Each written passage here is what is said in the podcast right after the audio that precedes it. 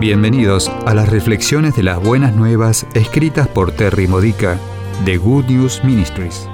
Te ayudamos a edificar tu fe para la vida diaria usando las escrituras de la Misa Católica. Visita gnm-es.org.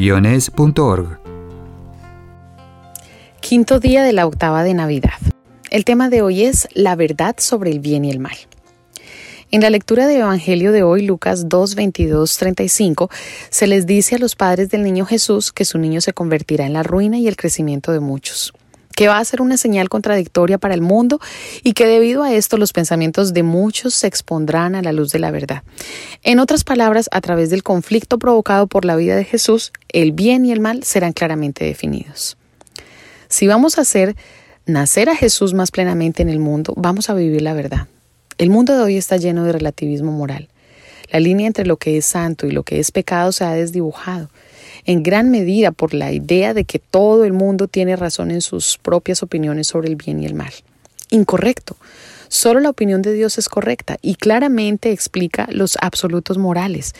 Pero la aceptación social del relativismo moral ha ido tan lejos como para producir un ambiente en donde se supone que debemos creer que lo bueno es malo y lo malo es bueno. Jesús definió la diferencia entre la santidad y el pecado a través de sus enseñanzas y su ejemplo. Considera cuán correcto es creer. Ama a los demás sobre la base de los buenos que son para ti. Pero Jesús dijo, ama incluso a tus enemigos. Esto incluye Ama al niño que deseas abortar, ama a la persona de la que te divorciaste, ama a los pecadores que merecen la pena capital, ama a tu amado tanto que te unas a Dios en el sacramento del matrimonio en lugar de cohabitar o vivir en un matrimonio solo civil. Ama a tu cónyuge tanto que te unas con Dios en la creación de una nueva vida o se involucran juntos en algún ministerio. Si no eres heterosexual, ama a Jesús tanto que abraces el celibato.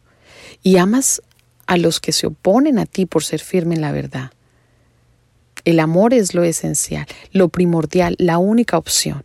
Ama a Dios lo suficiente como para abrazar sus enseñanzas morales. Ama a los demás de tal manera que puedas llevarles las enseñanzas de Cristo intactas. Ama de manera tan radical que el mundo se oponga a ti por esta causa.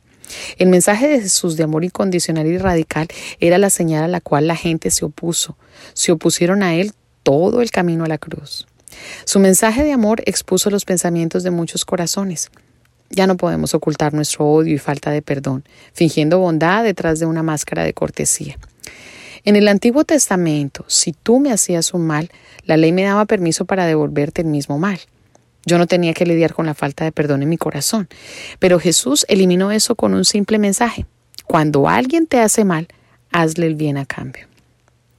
Y cuando no lo hacemos, nuestra falta de perdón hacia el malhechor es claramente evidente en nuestros comportamientos, porque aparecemos como muy distintos a Cristo. Es por eso que la primera lectura de hoy, primera de Juan 2, 3, 11, nos dice que si decimos que vivimos en la luz de Cristo mientras odiamos a nuestro hermano, estamos en realidad en la oscuridad. Podríamos pretender que estamos siguiendo a Jesús cuando nuestras vidas contradicen sus enseñanzas, pero la contradicción revela la verdad sobre nosotros. Por otro lado, si hacemos como Él dice, el amor de Dios es perfecto, es decir, pleno o completo en nosotros. ¿Por qué es tan importante para Dios que amemos, incluso a aquellos que no lo merecen? ¿Será porque se preocupa o compadece por ellos más que por nosotros?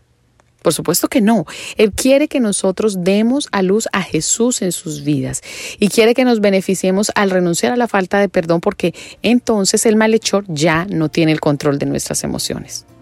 Esto es muy bueno, muy santo. Esta ha sido una reflexión de las buenas nuevas de Good News Ministries, gnm-es.org. Si quieres conocer nuestro ministerio, visita hoy nuestra web. Encontrarás reflexiones para recibir por correo mensaje de texto, retiros en línea, recursos de oración y mucho más para ayudarte a conocer el amor del Padre, para acercarte más a Cristo y ser lleno del Espíritu Santo.